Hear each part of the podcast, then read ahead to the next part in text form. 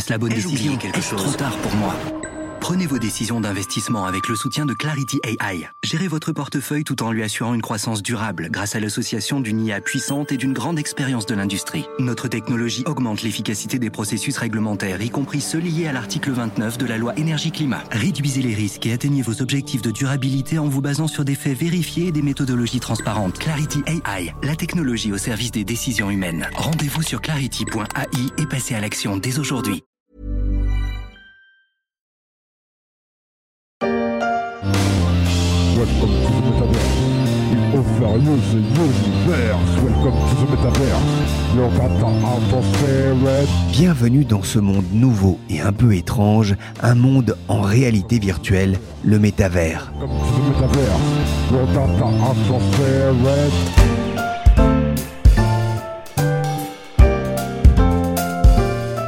Je suis Pierrick Fay, vous écoutez La Story, le podcast d'actualité des échos et la musique de Ploc, la chanson du métaverse. Et alors que le salon Vivatech a fermé ses portes il y a quelques jours, on va se demander pourquoi le métavers fait rêver les entreprises. C'est un endroit où se rencontrer, un endroit où faire du shopping, un endroit où travailler mais ressentir des émotions, un endroit où explorer et où vous pouvez être différent, être vous-même et être libre. Pensez librement et vous changez les idées. Bref, aimez votre vie. Bienvenue dans Second Life. Et oui, pour les boomers comme moi, avant le métavers, il y a eu Second Life. Étonnant d'ailleurs cette vidéo officielle récente de Second Life, le monde virtuel en 3D. Mais le métavers, ce serait bien plus que ça. C'est l'avenir d'Internet si l'on en croit ces turiféraires. Le concept n'est pas récent. Il a même été inventé en 1992. Mais depuis 2-3 ans, il fait fantasmer tout ce que la Silicon Valley compte de milliardaires, ceux de Facebook, de Microsoft, de Nvidia et de Google, entre autres. Il faut dire que les chiffres publiés par des cabinets de consultants ont de quoi rendre fou. Selon un rapport de McKinsey présenté lors du salon Vivatech, le métavers représente une opportunité à 5 000 milliards de dollars, 58 fois le chiffre d'affaires de Meta, le propriétaire de Facebook. Et selon Gartner, d'ici 2026, 25% des personnes passeront au moins une heure par jour dans le métavers pour le travail, les achats, l'éducation, les médias sociaux ou le divertissement. Metaverse, metaverse. Le métavers a de quoi rendre fou la planète tech. J'ai profité du salon Vivatech pour envoyer une de mes collègues, Pauline Jacot, en immersion, pas seulement auprès des geeks, mais aussi des visiteurs et des exposants. Téléportation donc au salon Vivatech. C'est une technique qui s'appelle le déplacement instantané. Je vais vous montrer. Je vais disparaître. Au revoir À tout de suite Je reviens Il, a disparu Bonjour Pauline Jacot. Bonjour Pierrick. J'ai passé une demi-heure à Vivatech la semaine dernière. J'ai entendu beaucoup parler de crypto-monnaies, de NFT notamment auprès d'un public plus jeune que moi. Et j'ai une interrogation. Dans les travées du salon, le mot métavers était-il aussi sur toutes les lèvres? Alors oui, hein, sur toutes les lèvres et sur presque tous les stands, que vous leviez les yeux, que vous tourniez la tête à droite, à gauche, que vous regardiez n'importe où, vous voyez ces affiches, ces slogans qui vantent ce nouveau monde, le virtuel, les avatars, les casques de réalité augmentée. Les entreprises s'engouffrent dedans, vraiment, le, métavers, trois syllabes pour une promesse. Alors c'est celle du futur, de l'Internet de demain, mais on ne sait pas exactement ce qu'il sera. hein. Personne ne le sait encore. Le concept est encore très flou. Alors justement, on va poser la question, on va déambuler euh, ensemble dans ces allées du hall Vivatech, porte de Versailles à Paris. Premier arrêt au stand KPMG. Sur le grand écran, il y a une animation sur le métavers. Et aux manettes, c'est Jean-Guy Pross, un membre de l'équipe Connectic Tech. C'est un sujet qui est sur toutes les lèvres en ce moment, avec des interrogations, avec soit des discours très techniques pour des gens euh, initiés, avertis, qui ont saisi le sujet depuis un ou deux ans et qui euh, veulent aller un cran plus loin, parce qu'il y a- il y a déjà eu un certain nombre de tests, un certain nombre de POC, de Proof of Concept, qui ont été réalisés dans, dans les entreprises.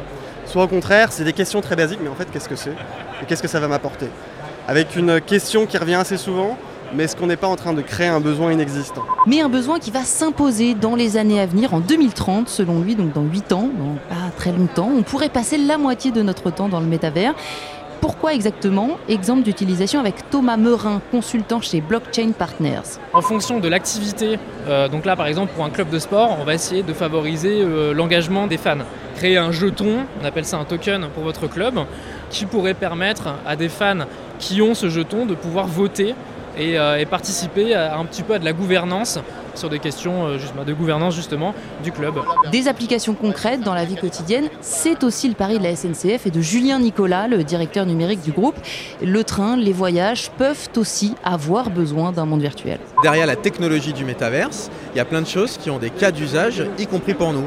Par exemple, dans la réalité virtuelle, dans la formation euh, de nos agents, dans la capacité à travailler à distance avec euh, des experts qui interviennent, où on peut euh, remodéliser par exemple nos infrastructures, les gares, les infrastructures de rail, un matériel comme le TGV, et on peut tous travailler ensemble. Donc oui, le métaverse a des applications aussi pour nous. La SNCF en mode virtuel, ça peut surprendre. En revanche, il y a bien un endroit où, où l'on s'attend à parler métavers, c'est chez Meta. Oui, et les visiteurs l'ont bien compris, hein, parce qu'ici, on ne fait pas que parler du métavers, on y plonge, on le teste, 5 heures d'attente pour pouvoir mettre le tant attendu casque de réalité virtuelle devant les yeux. Le métavers, c'est le sujet d'Antoine Borde. Il dirige le laboratoire Méta de recherche en intelligence artificielle. Tout le monde a une petite idée, mais tout le monde aussi se demande, mais en fait, ça va être quand? Quand est-ce que ça arrive? Et quelle forme ça va avoir? Et alors après, il y a des gens qui sont un peu sceptiques, il y a des gens qui sont là, comment j'en fais partie Par exemple, les gens qui n'y connaissent pas grand-chose, vous leur répondez quoi sur le métaverse? Moi, je leur dis que c'est l'évolution d'Internet qui va être en 3D et qui va avoir un ressenti beaucoup plus physique et de présence. Donc je leur dis aussi, si vous avez l'opportunité, mettez un casque, essayez euh, une expérience et vous comprendrez tout de suite. On a toujours été très clair, c'est pas parce qu'on s'appelle Meta que le métaverse il va nous appartenir. C'est vraiment plutôt pour dire qu'on pense que c'est le futur d'Internet et que nous on veut être positionnés.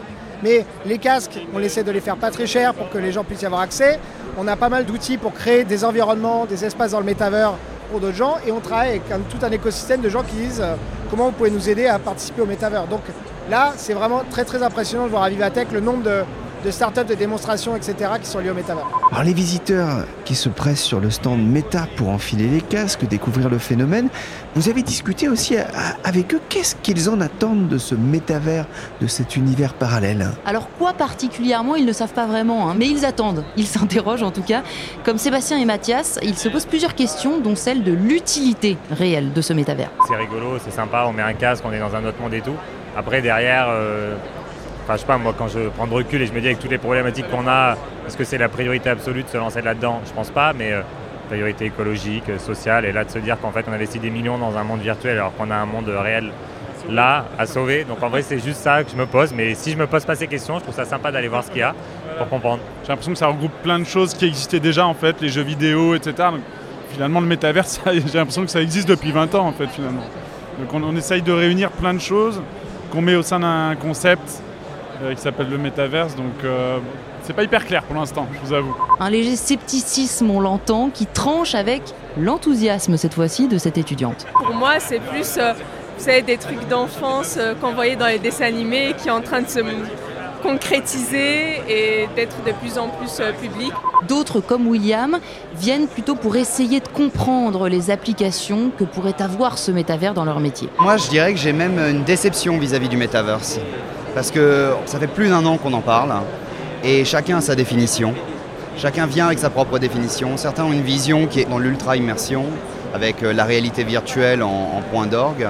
Alors qu'effectivement, il y a des applications, euh, peut-être avec la réalité augmentée, qui pourraient être beaucoup plus intéressantes. Et je pense que vis-à-vis du tourisme, c'est là où ça peut être vraiment intéressant. C'est quand ça vient en superposition de la réalité. Or, je ne suis pas sûr que tout le monde a cette même définition de metaverse. C'est le grand bazar un petit peu. C'est la caverne d'Alibaba. On ne sait pas ce qu'on va trouver. Et peut-être qu'il faut juste expérimenter et, euh, voir ce que ça donne euh, voilà, euh, dans des utilisations concrètes. Et entre enfance et grand bazar, il y a une nuance. On verra à l'avenir hein, ce que ça donnera effectivement. Et Pauline, on n'est jamais mieux servi que par soi-même. Est-ce que vous, Vous avez essayé, est-ce que vous êtes allé vous balader dans le métavers Alors oui, j'ai eu cette chance, j'ai pu un petit peu euh, contourner la file d'attente des 5 heures sur le stand Meta. J'avais le choix entre tester le concept de réunion professionnelle virtuelle. Ça fait pas rêver Pourquoi pas? Mais en tout cas, j'ai préféré tester un jeu vidéo. Alors un jeu vidéo où on doit couper des cubes avec des épées, ça paraît assez basique comme ça, mais honnêtement, c'est assez impressionnant. J'ai mis un casque sur la tête, j'ai agité les bras pour tenter d'attraper ces cubes rouges et bleus. C'est une expérience très physique, totalement immersive. Et c'est évidemment aussi l'un des piliers hein, mis en avant par euh, les professionnels du métavers, l'implication de votre corps. Et c'est l'une des clés euh, de ce succès en ce moment, selon Antoine Borde, le directeur du laboratoire de recherche en intelligence artificielle chez Meta, qu'on a entendu tout à l'heure. Et lui, il mise sur une chose, il mise sur les cours de fitness version métavers en ce moment. Apparemment, c'est et ce sera un grand succès. C'est un petit peu comment ressusciter le gym tonic hein, qu'on connaît des années 80 version méta.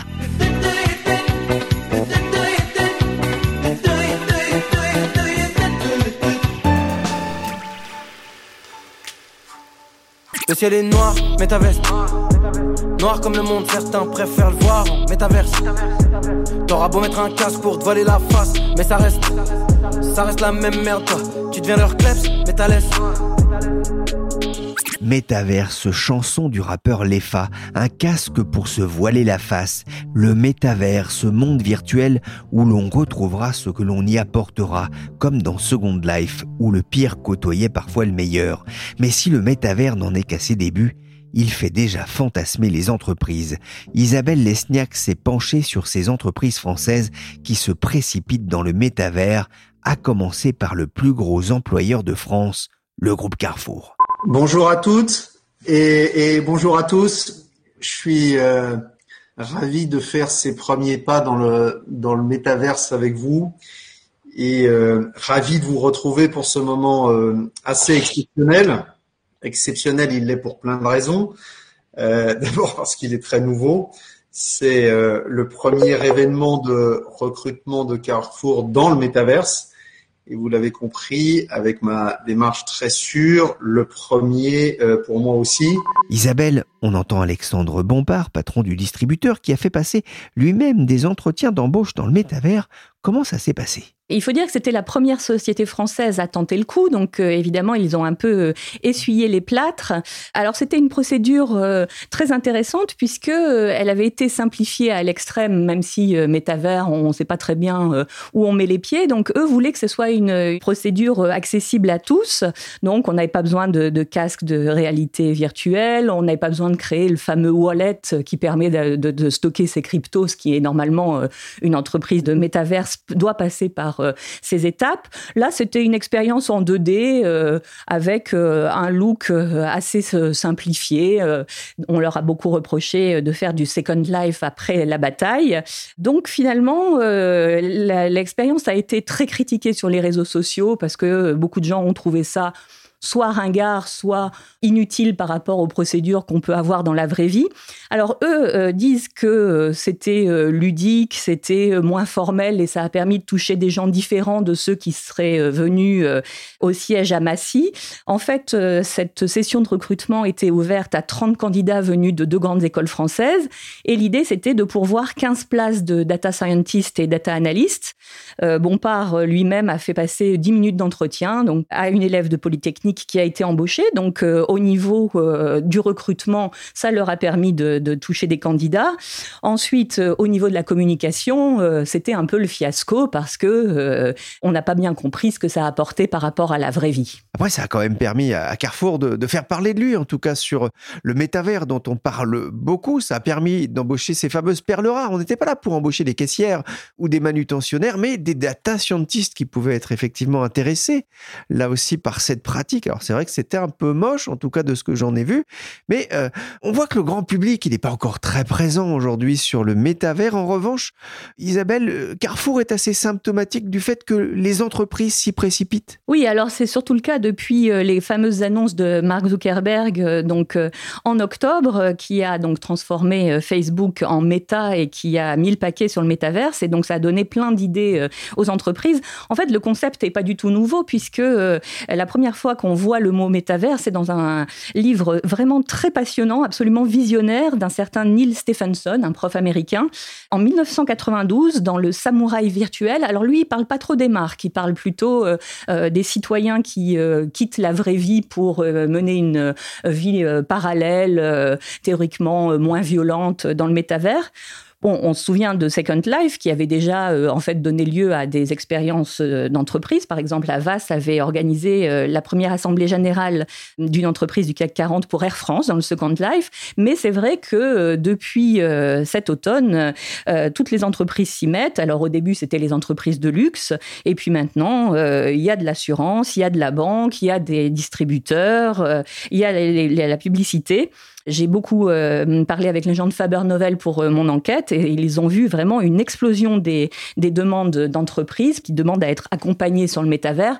Bon, beaucoup, c'est au stade de l'exploration et encore très peu au stade du prototypage, c'est-à-dire qu'on puisse voir les contenus euh, venus des marques sur le métavers. Ah, le rapport de McKinsey publié au moment de Vivatech est intéressant. Selon lui, depuis le début de l'année 2022, plus de 120 milliards de dollars ont déjà été investis dans ce champ par des fonds ou des entreprises comme Meta, Nvidia ou Microsoft, qu'est-ce qui les attire? Alors c'est vrai qu'il y a l'idée, euh, si on n'y va pas, on peut passer à côté euh, d'une véritable révolution. Donc euh, c'est la révolution du fameux Web 3. Alors pour ceux qui ne sont pas familiers avec le concept, le Web 1, c'était cette connaissance partagée, c'est-à-dire qu'on peut trouver sur Internet toutes les informations qu'on recherche dans la vie courante. Le Web 2, c'était la possibilité de créer des contenus. Alors il s'est trouvé que finalement les grandes plateformes ont quand même pris des commissions assez importantes et que les créateurs n'étaient pas vraiment rémunérés directement pour leur contenu. Et c'est ça donc le Web 3, c'est-à-dire qu'il y a une possibilité de monétiser les contenus pour chaque créateur. Donc ça, c'est la peur de rater cette révolution qui pousse euh, beaucoup d'entreprises.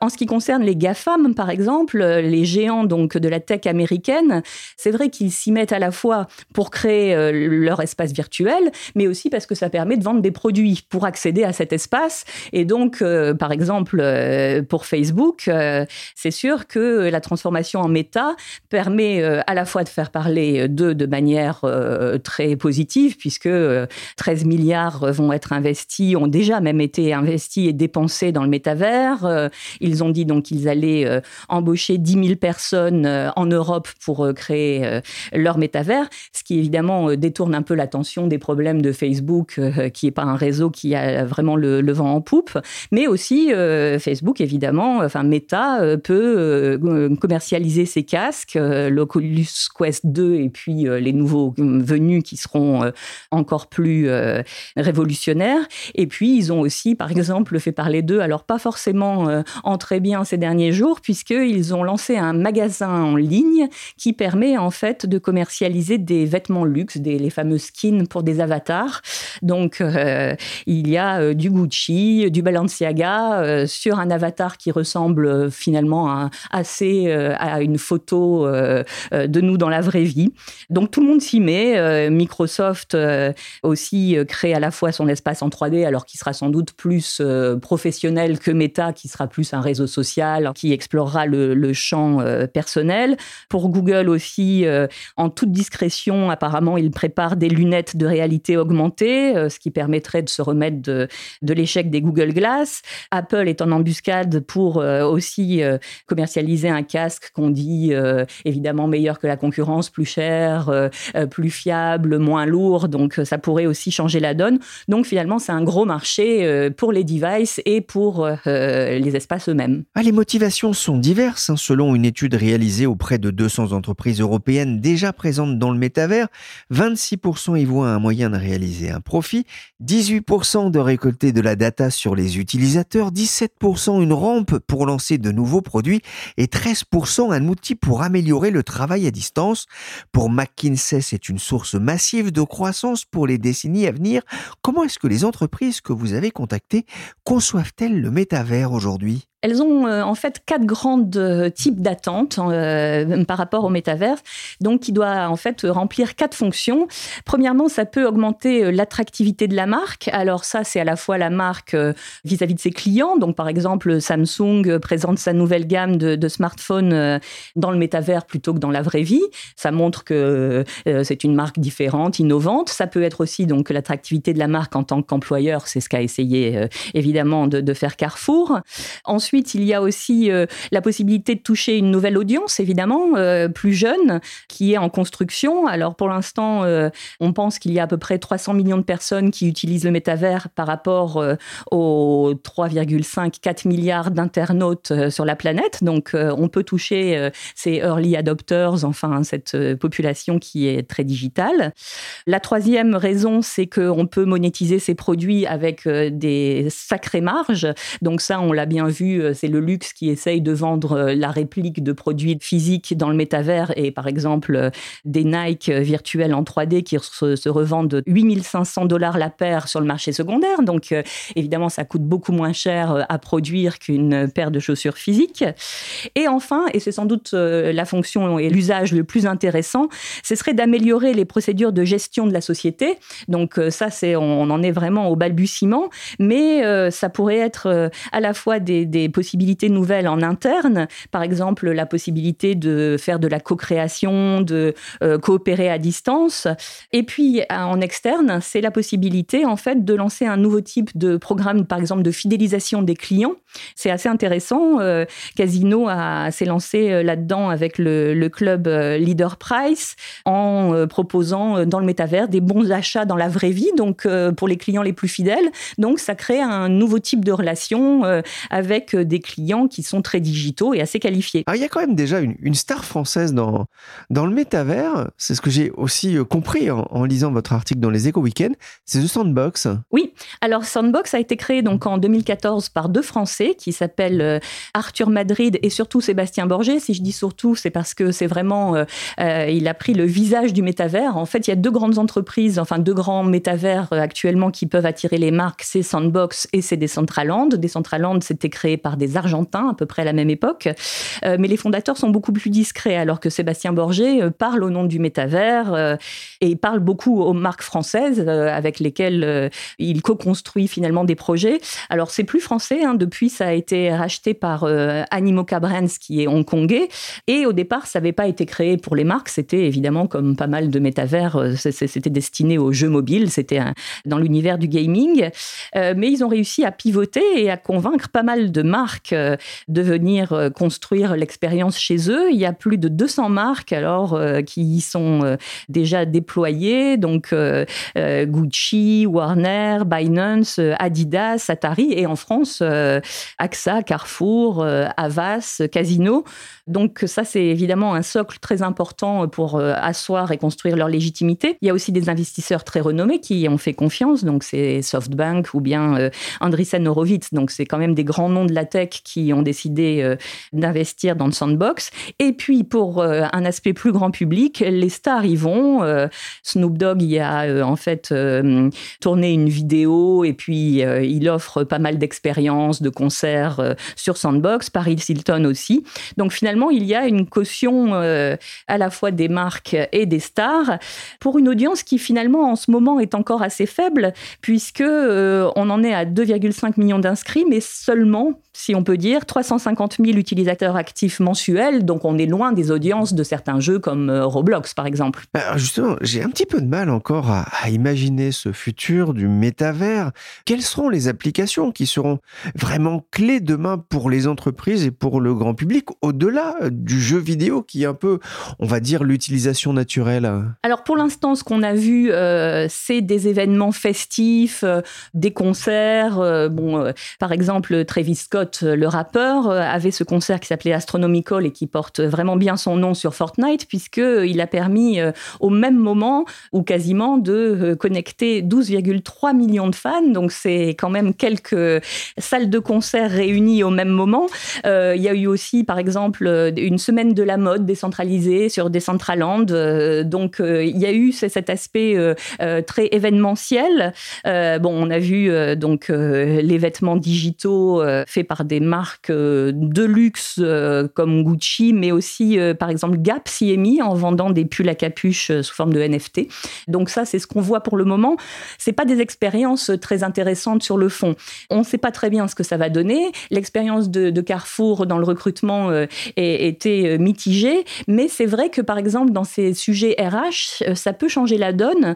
Chez Avas, on m'expliquait qu'ils réfléchissent à faire des recrutements anonymisés où les candidats se présentent sous forme d'avatar. Alors un homme peut se présenter sous un avatar féminin, une femme sous un avatar masculin. On peut même prendre la forme d'une euh, créature fantasmagorique qui reflète la, la, personnalité. Et ça permet effectivement de toucher euh, des, gens qui sont vraiment des talents sans avoir de biais cognitifs. Donc ça, ce sera sans doute euh, un espace RH si les entreprises arrivent à, à créer du contenu là-dedans qui peut être très intéressant. Moi, je pense que j'irai en licorne vous Non, moi, je pense que je prendrai la joueuse de tennis qui réussit tous les grands chelems. Merci Isabelle Lesniak, journaliste aux Échos Weekend, et merci Pauline Jacot, journaliste aux Échos, pour avoir porté son micro dans les travées de Vivatech. La story s'est terminée pour aujourd'hui. Cette émission a été réalisée par Willy Gann, chargé de production et d'édition Michel Varnet. Vous pouvez retrouver le podcast des échos sur toutes les applications de téléchargement et de streaming. Vous retrouverez notamment tous les épisodes de la story consacrés au Salon Vivatech.